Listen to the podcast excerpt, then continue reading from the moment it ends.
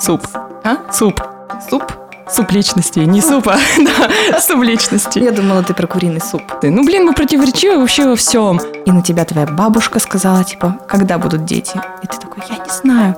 А ты сам не понимаешь. А что делать, если нет энергии? Если нет энергии, ты должен просто а, прожить эти чувства и просто пролежать этот период, а потом встать и пойти делать. Каждый сраный атом Угу. идет туда, куда нужно. Всем привет, с вами Лена. И Наташа. И это наш пилотный выпуск подкаста, который называется Аксалотль. «Это не тумбочка из Икеи», как вы могли бы подумать, это...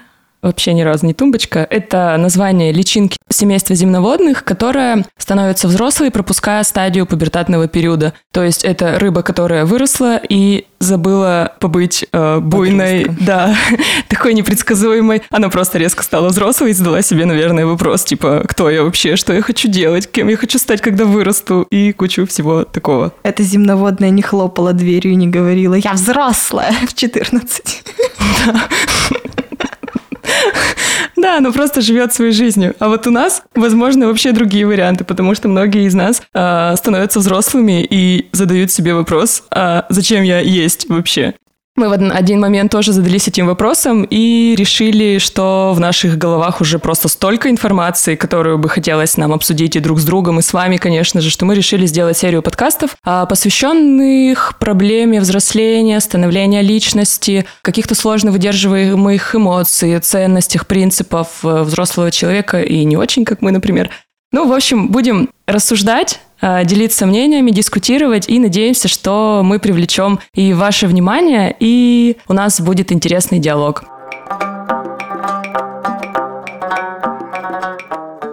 Сегодня мы хотим поговорить о полярностях и противоречиях личности. Вообще, что это такое? Это набор внутренних конфликтов или особенности строения психики любого человека? Давай, Лен, обсудим, что же это может быть такое у нас.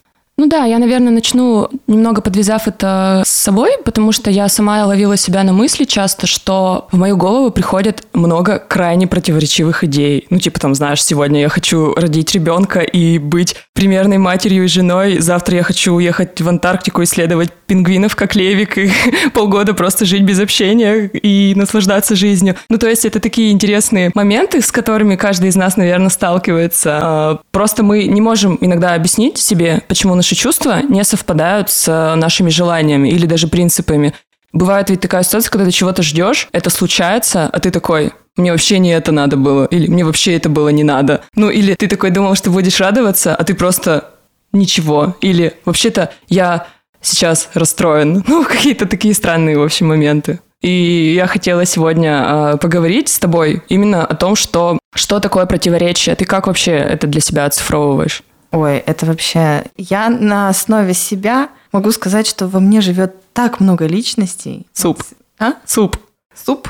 Суп личностей. Не Суп. супа, да, суп личностей. Я думала, ты про куриный суп. А, суп личности, да, которая одна там хочет уехать э, и жить где-нибудь в горах, другая детей завести штук пять, третья в принципе не знает, чего она хочет, четвертая вообще переживает, что все еще не миллионер в свои 27. А у тебя сколько их, кстати? Ой, мне кажется, штук пять. У меня шесть. Я когда разбирала, вообще было. Ну, мне нравится. А, четыре из них я уже принимаю полностью, а вот с двумя еще как бы вопросы, откуда это все взялось и вообще, что с этим делать просто. Но не суть. Сегодня мы про субличности разговаривать не будем. Сегодня мы все-таки вернемся к тому, что для нас вообще противоречие. Ну, кстати, я хотела тебе сказать, что я нахожу в этом еще какой-то компонент все-таки для интеллектуального творчества. Ну, то есть вот эти вот надломы, да, которые приходят на стыке каких-то мнений, полностью взаимоисключающих даже друг с другом, они могут способствовать какому-то вдохновению даже. Недавно я наткнулась на старенькую документалку Netflix под названием «Почему мы креативны?». Ее создатель в течение 30 лет э, искал лидеров мнений, релевантных в своей области, которые могут дать крутой и нетривиальный такой самобытный ответ на вопрос, почему мы креативны. И, в общем, там было тысяча разных вариантов. Ну, просто, я не знаю, там от Горбачева до солиста Бона из Юту, то есть он такой э, провел, все сферы учел.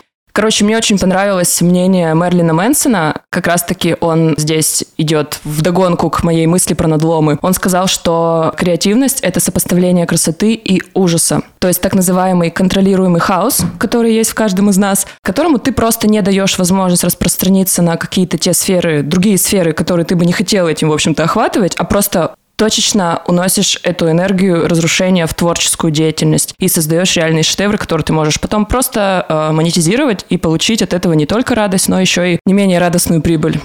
Да, это сразу напомнило мне книги, которые я тут начала читать про краткую историю всего на Земле. «Сапиенс». Да. Угу. И вот это вот осознание хаоса, того, что его в принципе не существует, то, что если разобрать все хаотичное, существующее в нашей Вселенной, и по частицам, по крупицам, выглядит так, как будто это все упорядочено. То есть каждый сраный атом угу. идет туда, куда нужно он выполняет свою работу. Прикинь, мы с тобой состоим из одинаковых атомов, но есть ты, Лена, есть я. Как бы это вообще абсолютно разные люди, личности. Угу. Но если я тебя на 50 сантиметров выше просто, и мы идем по улице и выглядим крайне странно. Да. Так что, да, про хаос это, конечно, упорядочить вот это вот движение, просто разобрать, когда его по частям, ты смотришь, что вообще все так, как и должно быть. Даже дома не бывает бардака, понимаешь? Все лежит на своих местах. Кстати, если э, ты сказала про пример того, как мы выглядим, например, ну такой самый банальный, я бы чуть-чуть ушла еще вглубь. Например, про идентичность. Ну то есть мы действительно же можем сочетать в себе кучу просто разных идентичностей. И если представить это как какую-то сеть, где какие-то идентичности находятся вместе в связке, да, работают, а какие-то просто, ну, абсолютно не связаны, то есть это тоже в какой-то степени хаос. Но мне кажется, что это круто позволяет найти ответ на вопрос «кто я?». Ну, то есть, мне кажется, все задавали себе хоть раз этот вопрос, и ответ на него, наверное, «я» — это процесс. Ну, то есть, где непрерывность может сочетаться со стадией стагнации, где какая-то константность и доказанность может э, коррелировать с э, чем-то трансцендентным. Ну, то есть, это вообще охренительно завораживающее действие. Вот, я думаю, так. Да, и Лена, которая сейчас козыряет такими сложными терминами, человек, который рисовал себе руны на здоровье на руке. Стоит отметить, что после этого странного периода в жизни я все-таки сдала анализы на витамины, которых мне как минимум не хватает после перенесенного ковида. И теперь я пью витамины и не рисую на руке всякие непонятные языческие символы.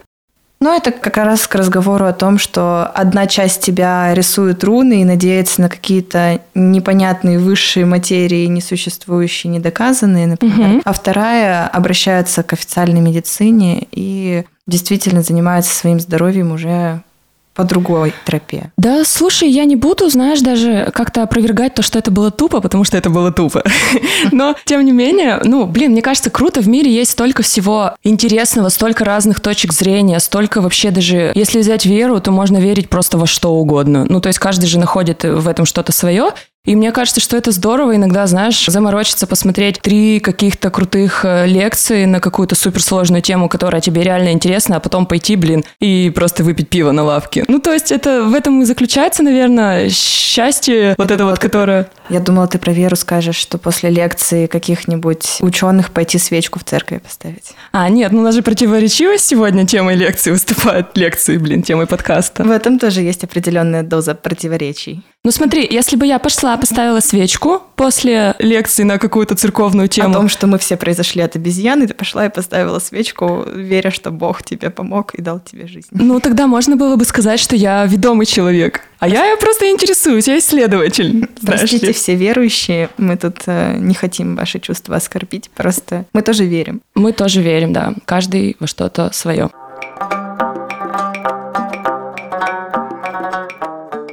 Кстати, про противоречивость коммуникации тоже есть классные примеры. Например, среди эм, восточных, по-моему, евреев была такая традиция, что когда девушка вступала в фазу созревания и говорила об этом своей матери, она отвешивала ей пощечину с радостным возгласом «мазлтов», что в переводе как э, «поздравляем». Ну, то есть, по сути, жест крайне токсичный, агрессивный, да, но при этом, при всем, девушка, наверное, испытывала радостные эмоции. Ну, блин, мы противоречивы вообще во всем. Иногда мы даже не знаем, как относиться к какому-то моменту?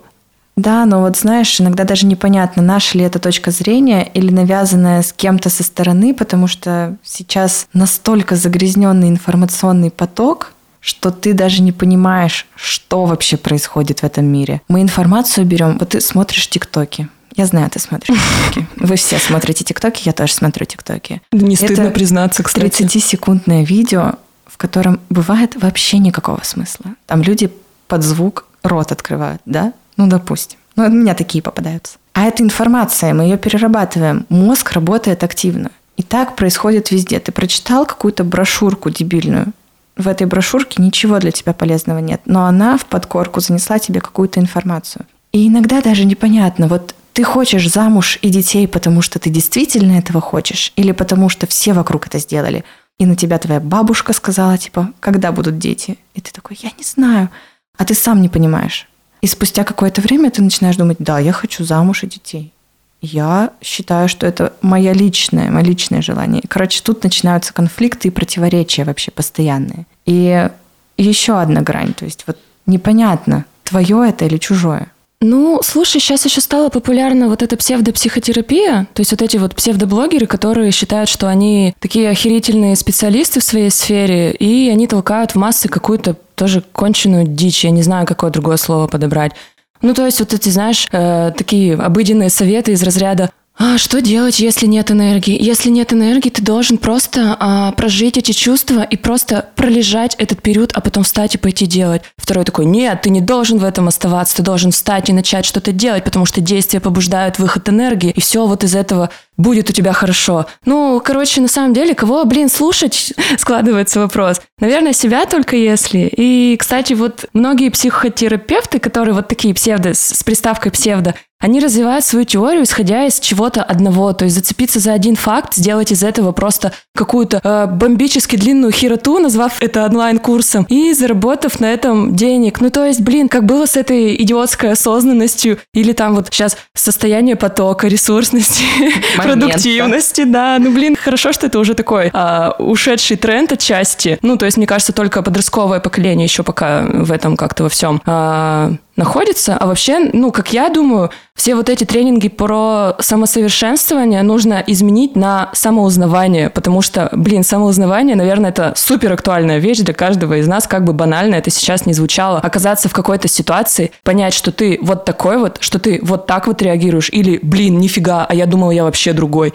И это и будет твоим шагом к самосовершенствованию, просто потому что хотя бы будешь понимать, куда шагать, скажем так. Ну, слушай, чтобы понимать, куда шагать, нужно как минимум отключиться, наверное, от всего излишнего, вот этого агрегоров, которые поступают к нам постоянно. То есть отключить внешний портал, это что, выкинуть телефон, уйти в лес и медитировать там неделю? Да нет, зачем так кардинально? Истинные чувства. Просто избавиться от какого-то шлака информационного мусора, засоренности эфира, которая к тебе поступает. Мне кажется, что это ну, максимально здорово. О, это к разговору о социальной гигиене сейчас это очень угу. актуально. После экологичности, а, да, новое да, что-то? Ты, ты уже должен, ты уже понимаешь, кого тебе интересно смотреть в инстаграмчике, например, а кого нет. И ты отписываешься от людей, и люди перестали обижаться на это, потому что они понимают, что твоя информация – твое желание и их информация никак не совпадают. И, например, там я отписалась от родственников, от некоторых угу. своих в Инстаграме, потому что ну, мне неинтересно, какую клубничку они вырастили, знаешь. Так, блин, просто честно можешь себе об этом сказать и сделать действие. И, и другому Конечно. человеку тоже. Да, я вначале, знаешь, была диким вот этим вот сторонником вот этого экологичного общения. Мне казалось, что если я сейчас начну разговаривать вот этим методом КПК со всеми, то есть, знаешь, там что-то просить правильно, а как-то правильно свое мнение подавать, чтобы достичь какого-то результата. Да ни хера подобного, потому что даже если я буду действовать по всем этим советам, мало того, что я отключу свою эмоциональную составляющую, так еще и я взъебу этим других людей, которые просто будут жить как нормальный человек, и иметь возможность честно сказать о том, что им неприятно и не нравится, и увидев от меня реакцию обиды, типа, какого хрена ты не экологично вообще со мной так поступил? А человек просто говорил мне свое мнение, то есть, знаешь, без прикрытия чего-либо. Короче, я сейчас выступаю за честность. Я в партии вот человека, который плюс-минус старается быть открытым. Нечестным, наверное. Честно, это не то слово, но вот именно открытым, потому что плюс-минус я в конце-то концов, наверное, сейчас в том периоде, когда я более-менее живу в ладу с собой и как-то примерно понимаю, кто я, что я, вот так вот как-то. Ну, с периодами такими перепадов, как это обычно бывает.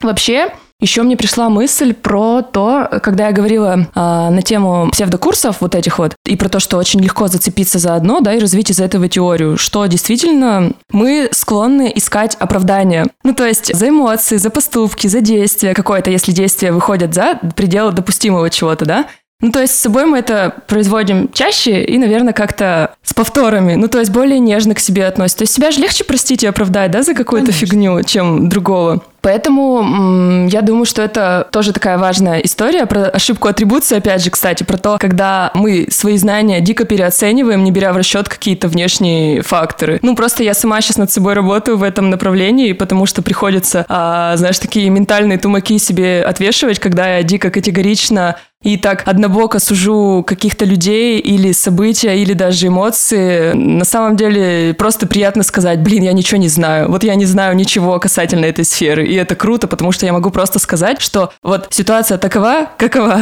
и больше никакова. И, ну, эта противоречивость, это и есть, наверное, какая-то отчасти и истина. Типа вот весь этот пиздец, это не просто пиздец, это несущая конструкция, и так будет, и никуда оно не денется. Ну, мне кажется, что это здорово, это приятно. Это, знаешь, так это медитативная такая история про то, когда ты понимаешь, что все в жизни относительно, нет никакого абсолюта, и такие вот эти дзен-буддийские нотки, они иногда очень даже к месту. Абсолютно точно. Вообще сейчас сразу вспомнила серферскую всю эту тематику. Oh. Когда серферы, в принципе, у них же философия достаточно простая. Они берут доску, у них ничего нет, шорты, доска. Они идут в океан, они даже не знают, будет волна сегодня или ее не будет оседлаешь ты какую-то крутую, супер классную или нет. Вообще, может быть, тебя прибьет волной, и ты никогда не выплывешь из этой воды, никогда. Угу. И они вот балансируют между вот этим вот пониманием и не ставят себе конкретных целей, живут вот в этом вот моменте в океане а, между опасностью, между желанием быть круче и между, конечно же, вот этим вот страхом смерти каким-то. Все-таки это присутствует, когда ты в стихии работаешь, поэтому... Надо да, серфить. Да, надо серфить. Серфить э, даже не в плане ехать срочно на океан, а серфить вот именно в потоке своих мыслей, которые периодически из крайности к крайности, как знаешь, вот эта игра была в пин, ну не пинг-понг, а вот надо было шарик ловить вот такими вот Да, да, На телевизоре я играла в Дэнди. Вот. И теперь реально надо балансировать этот шарик сраный ловить чтобы да. не, не укатываться в пиздец. Не скатываться в истерику, да? Да, не скатываться. Ну, блин, кстати, вот эта вот теория Адама Филлипса про негативные возможности для меня, она очень тоже успокаивающе звучит. Ну, то есть, что каждый человек, э, чтобы стать по-настоящему, э, сформировать в себе здоровую и взрослую личность, должен пройти три таких стадии, которые он, Адам, имеется в виду, оцифровывает как негативные возможности. То есть, это стать для кого-то помехой, испытать опыт что-то беспомощности, по-моему, и испытать опыт потерянности. Ну, то есть, вот когда ты три этих рубежа проходишь, это можно даже приписать, в принципе, к каким-то кризисам, ну, таким переходным возрастным, а, но эта тема, она крутая. Вообще мне нравится все с приставкой, смотри, опять даже здесь, негативные возможности, это как позитивная дискриминация. Ну, блин, я обожаю вот такие просто игры слов. Мне кажется, что э, наш русский язык, вот здесь я что-то неожиданно патриота включила, он богат на вот такую вот лексику и лексические такие уточнения.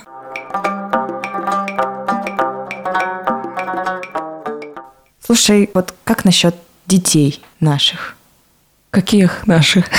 В общем? В общем, про подрастающее поколение. Это же совершенно другие люди. Сейчас они выросли, когда смартфоны уже были, представляешь, и интернет, и там и, и ВКонтакте, и Одноклассники, и ТикТок. Ну, эволюцию никто не отменял, конечно. И они же другие. Они вот эту вот информацию про ту же самую экологичность. Слушай, я тебя сейчас перебью просто сразу же, иначе я забуду. Мне бабушка рассказывала, она у меня преподаватель МХК. А, они проходили на уроке Джонатана Свифта «Гулливера. Приключения». И, в общем, там девочка, 16 лет ей, получается, там 9 класс, конец. А, они разбирали семейный уклад, и она просто встала и начала выдавать такие факты, которые вообще бы нам, например, в нашем возрастлении просто не пришли бы в голову. И про абьюзивную семью, и про токсичные отношения. То есть она просто анализировала произведение, но терминологию, которую она употребляла, это, конечно, за гранью добра и зла. Это вот как раз то, что транслируется сейчас в массы а вот этими псевдокоучами, о которых мы говорили. Ну, то есть они другие. Но хотя бы, знаешь, она умеет, она может понимать, в чем отличие чего-то здорового и такого агрессивного. Это, с одной стороны, круто. А как ты думаешь, они будут это использовать в жизни? Или все-таки вот они обсуждают и рассуждают на тему токсичных отношений, но наверняка ведь они в них будут вступать. Вот это абьюз все равно будет присутствовать. Потому что это уже какая-то нездоровая тенденция. Мы все должны пройти через стадию вот этих вот нездоровых отношений. У всех была больная любовь. Ну, я не знаю человека, который... Ой, давай это будет в следующей серии нашего да, мы выпуска. обязательно об этом поговорим. Но Целой я имею в виду, что есть ли какой-то поток этой информации, который, да, действительно частично осядет у них в подсознании где-то, на подкорке закрепится. Но мне почему-то кажется, что они все равно переживут а, все этапы, которые переживаем мы, просто иначе. Ну да, конечно, они будут лучше, они будут умнее, но они все-таки будут проходить. Почему? Но они будут людьми, Они будут людьми. Вот мы и все всё. люди. конечно. И никакая осознанность, особенно псевдоосознанность, не, не помешает нам все переживать и строить границы, грани. Помнишь, мы с тобой разговаривали, что в начале 2000-х было модно весить 40 килограмм. Ну, вот эти паблики были, которые там 40 килограмм. а, Дистрофия, анорексия было вообще просто мейнстримом. Это были супер модные понятия. Весила 40 килограмм. Ну вот да, меня как-то уберегло, видимо, потому что я в спорте была. Потом как раз-таки сфера фитнеса резко начала раскручиваться, то есть все были дико накачанными, просто там. Если у тебя нет красивой жопы, ты примерно чмошник. Вот, ты не модный, ты не популярный, там у тебя не будет ни мужского, ни женского внимания, и ты вообще живешь просто пустой жизнью. Потом, после этого, пришел бодипозитив. Тоже, честно говоря, дичь какая-то.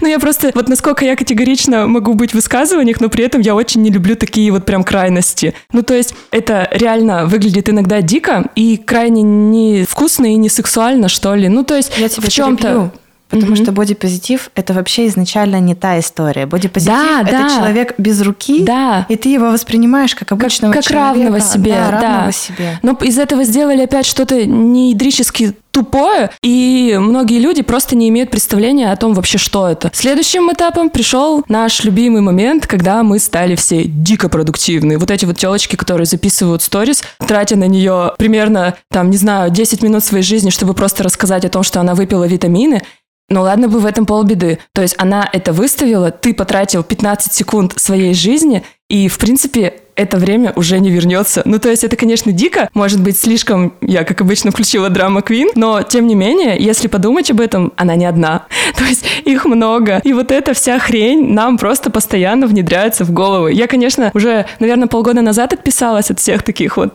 таких, знаешь, это для меня вот это пассивная агрессия. Ну вот что ты встала, рассказываешь о том, там, выставила сториз, где текстом написала о своих делах, типа там выпить витамины, погулять с собакой, там забрать заказы, отослать открытку. Ну, блин, на это действие уходит 3 секунды. Ты выставляешь сторис, тратя на это просто минут 10, и я трачу свои 15 минут. а, Секунд. Да, секунд жизни просто на то, что я это смотрю. Ну, дичь же полная, конечно же, да. Ну, то есть, вот этот вот период, когда мы стали резко осознанны, я думаю, что он когда-нибудь все-таки, слава тебе, Господи, закончится, и мы просто станем нормальные. Будем жить. Будем жить, да, просто нормальными будем. Ну, нормально я имею в виду, конечно же, не то там, знаешь, что жить как ну, там, взять ипотеку на 20 лет, родить ребенка, ну, вот что-то такое, найти э, стабильную работу, а именно в согласии с самим собой, я думаю, что вот эта тема с осознанностью, она все-таки приведет нас к тому, что нас всех начнет уже, мы просто будем блевать от этого всего, и в конце концов мы станем просто собой, потому что у нас не останется другого варианта, чтобы как-то жить, в общем-то, плюс-минус Начнется гармонично. этап какого-нибудь нового говна. который- Кстати, интересно, что будет что следующее. будет дальше? да? Да? да, просто интересно. Но стоит отметить, что в противовес э, осознанности и такому, знаешь, увлечению в, ну, многочисленным таким входом в психотерапию, я бы еще отметила все-таки, что процентов 60 людей смотрят такое говно, как ЧБД. Я сейчас буду крайне токсична, но просто дай мне возможность поплеваться ядом. Я ждала этот момент просто, чтобы э, тебе рассказать о том, какое это дерьмо. тоже не люблю ЧПТ. Звучало как АСМР. Как там? АСМР? АСМР? Короче, не знаю я этих модных трендов.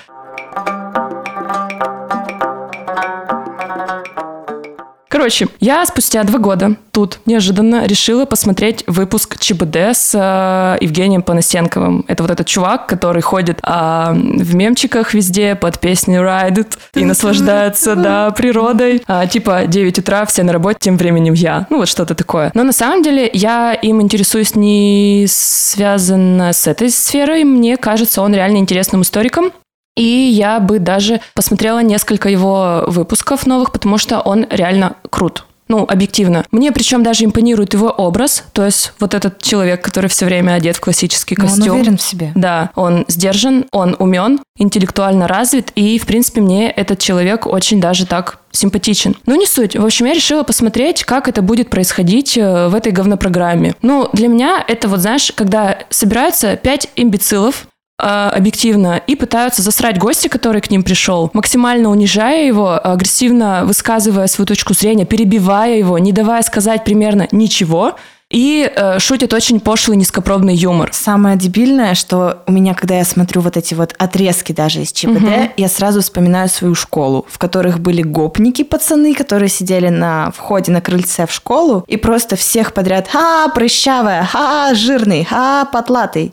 Вот так вот это было. Типа «Ха, у тебя потные подмышки». А теперь И- представь, что это транслируется по На телевизору, например. огромном- Господи, телевизор. Есть кто-то, кто еще смотрит телевизор? Ну, на на Ютубе. огромную аудиторию, и это людям смешно. И people have it, что People самое страшное. Да. Вся программа была построена на том, что Панасенков пытался э, хоть как-то вставить слово и рассказать э, какие-то интересные истории. Там же как, они должны, он должен рассказать историю, они должны придумать э, конец этой истории. Если там она будет самой смешной, то там они там между собой делят какой-то дурацкий приз. В общем, я смотрела эту передачу перманентно отплевываясь, потому что мне было противно, скажем так. Хотя мне понравились три его захода про Александра Невского, про какой-то китайский сервис. То есть, ну вот что-то, что он рассказывал, мне было крайне интересно послушать, но я не услышала ни одной законченной истории, потому что эти придурки просто его бесконечно перебивали. В общем, в конце он не смог слушать уже вот этого дерьма, он просто встал и сказал, ребят, я сюда пришел в виде такого исследователя процесса, мне было интересно очутиться в обществе, которое не имеет ко мне никакого отношения, то есть это не мое общество, не мое э, окружение, и попытаться принести к вам что-то м, светлое, ну то есть знания какие-то, какая-то польза, какая-то ценность. Но я вижу, что это вызывает только негативный отклик. Во-первых, мне никто не дает сказать.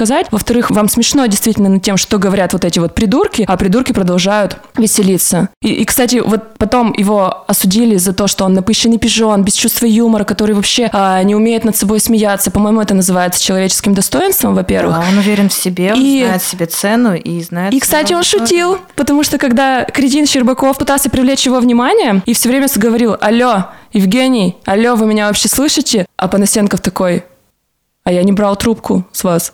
Ну или как-то так. Ну, в общем, это было действительно тонко и, по-моему, круто. Стыдно признаться, я слышала эту шутку в ТикТоке.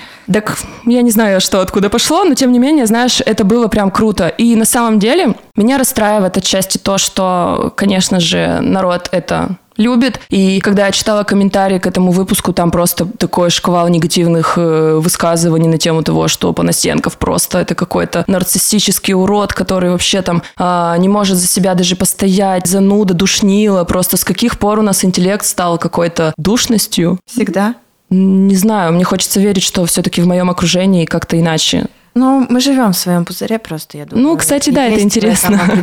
Да. Потому что если ты начинаешь соприкасаться с внешним миром, ты попадаешь в аудиторию вот этого ЧБД. Страшно не то. Я же не могу сейчас прийти и сказать, так, короче, я Лена, а, я живу вот так, а вот эти все, это вообще ко мне не имеет никакого отношения. То есть я просто не могу так сделать, потому что я понимаю, что все взаимосвязано, и я это часть вот этого общества, к сожалению. Ну, то есть я не патриот, знаешь, я не люблю всех этих высказываний, когда там за Россию матушку. Нет. Но при этом при всем я... А, в общем-то, я живу в маленьком городе, да, кстати, стоит отметить. Если я буду говорить, что «Ой, я просто не здесь родилась, я должна быть не здесь, вокруг меня должны быть не те люди», да нет же. Я здесь просто потому что, потому что так вышло. Вот. А вот что я с этим сделаю, это уже другой разговор. Адаптируешься? Ну, слушай, это отдельный выпуск, мне кажется. Да, давай не будем сейчас тратить на это тоже время.